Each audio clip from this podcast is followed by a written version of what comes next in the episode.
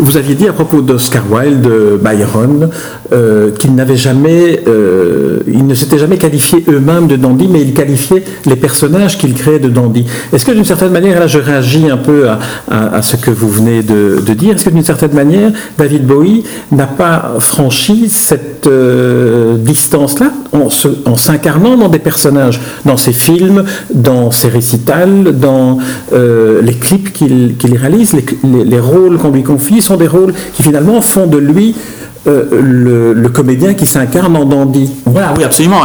Parce que bon, il y a aussi, d'un point de vue technique, technologique simplement, euh, Bowie peut jouir de moyens techniques qui n'existaient pas à l'époque de Byron et de Bowie et de, de Wilde, pardon, à savoir le cinéma et la photo. Or, euh, le cinéma et la photo, et aussi la bande dessinée, le graphisme, les ordinateurs, tout cela, chez Bowie, a bien sûr une part importante. C'est en cela qu'il va plus loin aussi que les autres, effectivement, parce qu'il dispose aussi d'une technologie et de moyens euh, que les autres, par définition, ne pouvaient pas avoir en leur temps. Mais vous avez parfaitement raison. Euh, il, incarne vraiment des personnages. C'est-à-dire que euh, Byron et Wilde traitent à leurs personnages des côtés et des aspects dandy, constamment dans leurs œuvres. Mais Bowie, lui, les joue. Il les incarne sur scène et au cinéma.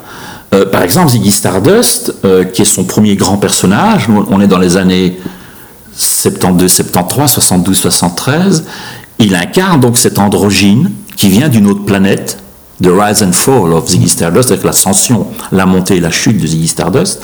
Et puis, un, un, beau moment, il décide de tuer ce personnage, ce qui est aussi le thème de la destruction, de l'autodestruction, très dandy justement pour ne pas rester coincé dans un personnage et échapper aux catégories esthétiques, mentales, morales, etc.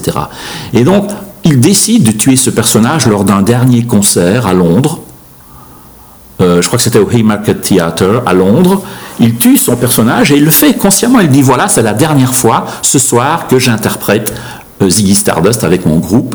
Et le soir, après cela, après qu'il ait tué symboliquement Ziggy Stardust, il va fêter les obsèques, la mort de Ziggy Stardust avec ses amis Mick Jagger et Lou Reed dans un café à Londres, qui est le Café Royal, qui s'appelle le Café Royal en plein cœur de Londres, qui était d'ailleurs le café privilégié d'Oscar Wilde. Oscar Wilde en parle souvent, notamment dans son De Profundis. Il donnait rendez-vous à son amant, euh, Bowie, Wilde au Café Royal. Eh bien, c'est un lieu que Bowie fréquente aussi.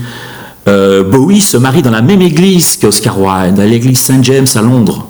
C'est quand même incroyable que euh, Oscar Wilde et Bowie se marient tous les deux dans la même église, à l'église Saint James à, Londres, même si c'était tous les deux de grands athées devant l'éternel. En tout cas, prétendu tel, parce qu'il ne l'était pas au fond. Moi, j'ai l'impression que le dandisme, dans la recherche, dans la quête d'absolu, et dans ce romantisme échevelé, parce qu'il y a une grande part de romantisme, c'est ce que j'appelle une mystique athée, où ce n'est plus Dieu que l'on adore, mais l'art, avec un grand A, l'art majeur, comme l'avait voulu Nietzsche avec la figure du philosophe artiste, après la mort de Dieu.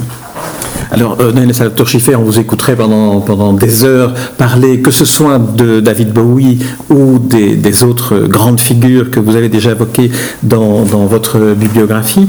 Peut-être que euh, aujourd'hui, en, 2016, euh, à une époque où on vit des événements qui sont particulièrement euh, marquants, violents, on a l'impression qu'une forme d'inculture est en train de, de prévaloir sur tout ce qui peut représenter certaines valeurs éthiques et esthétiques que l'on trouve dans le dandisme, quelle pourrait être euh, l'influence que pourrait avoir aujourd'hui une philosophie dandy euh, Est-ce qu'il y a des personnages qui aujourd'hui, euh, après la mort de Bowie, pourraient encore incarner certaines des, valeurs, celles de la culture, celles de, l'esthétique aujourd'hui? Alors c'est une, une, très très belle et très bonne question. J'ai d'ailleurs envie d'écrire un livre qui s'appellerait, qui s'intitulerait Le dandisme est un humanisme en référence à Sartre, l'existentialisme est un humanisme, parce que je pense qu'il y a dans le dandisme un profond fond d'humanisme. Je suis toujours gêné lorsqu'on prête au dandy uniquement des aspects bling-bling, superficiels. Effectivement, dans l'époque qui est la nôtre, l'époque de violence, euh, d'obscurantisme religieux par certains aspects, euh, où il y a des, morts pratiquement chaque jour, euh, en France, à Paris, à Bruxelles, à Nice, et, et, ailleurs, bien sûr, quand on pense à ce qui se passe en Syrie, ou en Irak, ou en Libye, la tragédie des migrants, tout cela est tragique. Et moi qui me considère aussi comme un intellectuel engagé, il suffit de lire mes nombreuses tribunes dans la presse française belge et européenne, francophone en général, je ne voudrais pas euh, que l'on croie que le dandisme, ce n'est que cela, cet aspect superficiel, qui serait presque euh, malvenu dans l'époque de violence et de souffrance actuelle et parfois même d'obscurantisme. Mais justement, euh, le dandisme est une manière facile et simple, en fait, de dire que ce qui compte là-dedans, c'est le culte de la culture et de la beauté qui nous manque aujourd'hui. Je, trouve notre époque sinistre. On a fait beaucoup de progrès en sciences, en médecine. Euh, nous vivons dans une époque de relative paix, malgré les tragédies euh, terrorisme. On vit dans une époque de relative paix en Europe. Euh, mais je trouve cette époque sinistre et avec un manque de goût, une uniformisation des mœurs et un manque de culture lorsque je suis désespéré, lorsque je regarde les séries à la, télévision qui sont toujours les mêmes, les mêmes scénarios, d'une grande pauvreté, je trouve.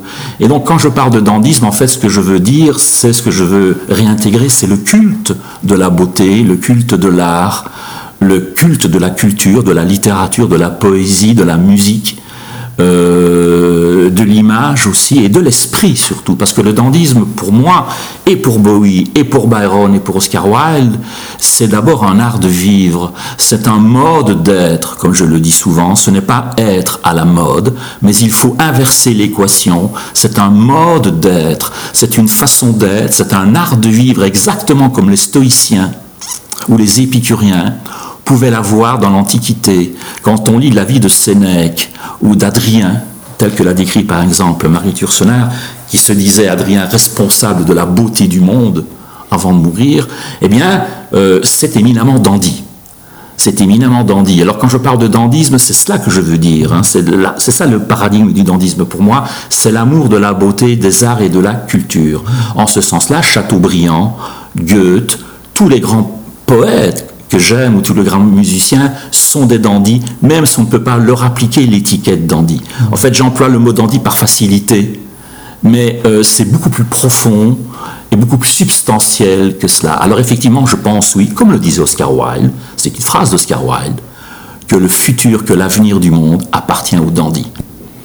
Alors, euh, je, vais rebondir quand même sur un nom que vous avez cité, et peut-être en faisant référence à la phrase d'Aragon, La femme et l'avenir de l'homme. Dans le fond, vous avez peut-être cité la seule femme que l'on puisse qualifier de dandy, qui est Marguerite Yourcenar.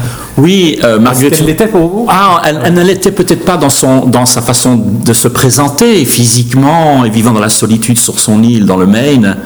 Euh, mais oui, elle l'était. Son amour pour la Grèce antique, pour des grandes figures comme celle d'Adrien ou bien euh, celle de l'œuvre au noir, par exemple, hein, qui se passe à Bruges. Euh, oui, dandy, bah, sur, sûrement, Meyer-Soner a écrit sur le dandisme. Et elle a écrit sur le dandisme chez Mishima, notamment, dans un très beau texte qui s'appelle L'obsession du vide c'est-à-dire l'obsession de la mort. Euh, l'était, même si bien sûr elle aurait peut-être sursauté en le lui disant, mais en tout cas elle avait une grande admiration pour ce genre de personnage. Alors il y a eu des dandys féminins, je pense à Sarah Bernhardt, je pense à George Sand, qui elle aussi transgressait les genres, puisqu'elle est habillée en homme, a pris un nom de plume homme, Georges, fumait le cigare et transgressait les lois, a été la maîtresse à la fois tyrannique mais extrêmement amoureuse d'un grand dandy qui était Musset. Lui a certainement pu dire que c'est un dandy, ou même Chopin, ses deux grands amants, Coco Chanel. Euh, je pense que François Sagan était un dandy dans sa, dans sa tragédie, dans sa liberté, dans son goût pour la vitesse, pour la transgression, parce qu'il y a une chose dont on n'a pas parlé, mais c'est l'aspect transgressif des dandys. Les aspects transgressifs et proprement révolutionnaires. On parle de Bowie aujourd'hui, mais il ne faut pas oublier qu'à l'époque où où il naît, artistiquement, dans les années, au début des années 70, 70, c'est très transgressif. Il arrive sur scène habillé en femme, Ziggy Stardust, exactement à l'inverse, comme George Sand arrivait habillé en homme. Il fait l'inverse. Mais euh, il y a certainement des femmes dandy euh, aujourd'hui, euh, j'en ai cité quelques-unes, mais il y en a certainement, certainement d'autres, oui. Très bien. Daniel Salvatore-Schiffer, je propose qu'on euh, mette un terme à cet entretien justement par cette évocation des, des femmes dandy. Je rappelle le titre de votre dernier livre en, date, euh, Petit éloge de David Bowie, avec ce sous-titre euh, que vous nous aviez explicité, Le dandy absolu, paru chez François Bourrin. Et c'est un livre que je ne saurais trop recommander à ceux qui nous écoutent de, lire. Et peut-être que c'est aussi un livre qui est un livre bibliothèque qui permettra notamment d'aller dans les bibliothèques chercher vos autres livres pour chercher les livres des auteurs que, que vous mentionnez, comme euh, Oscar Wilde par exemple? Oui, c'est une synthèse, il y a un aspect synthétique, c'est un livre assez court, petit, presque en format de poche, mais qui ramasse, qui synthétise ce que j'ai pu écrire euh, à propos de, cette thématique du dandisme et qui anticipe mon prochain livre qui s'intitulera Requiem Dandy, Méditation sur l'art de mourir de Socrate à Bowie. Très bien, merci Daniel Salvatore Schiffer.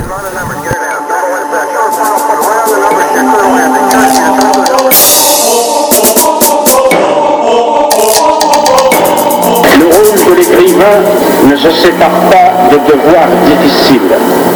Par définition, il ne peut se mettre aujourd'hui au service de ceux qui font l'histoire. Il est au service de ceux qui la subissent. Ou sinon, le voici seul et privé de son art.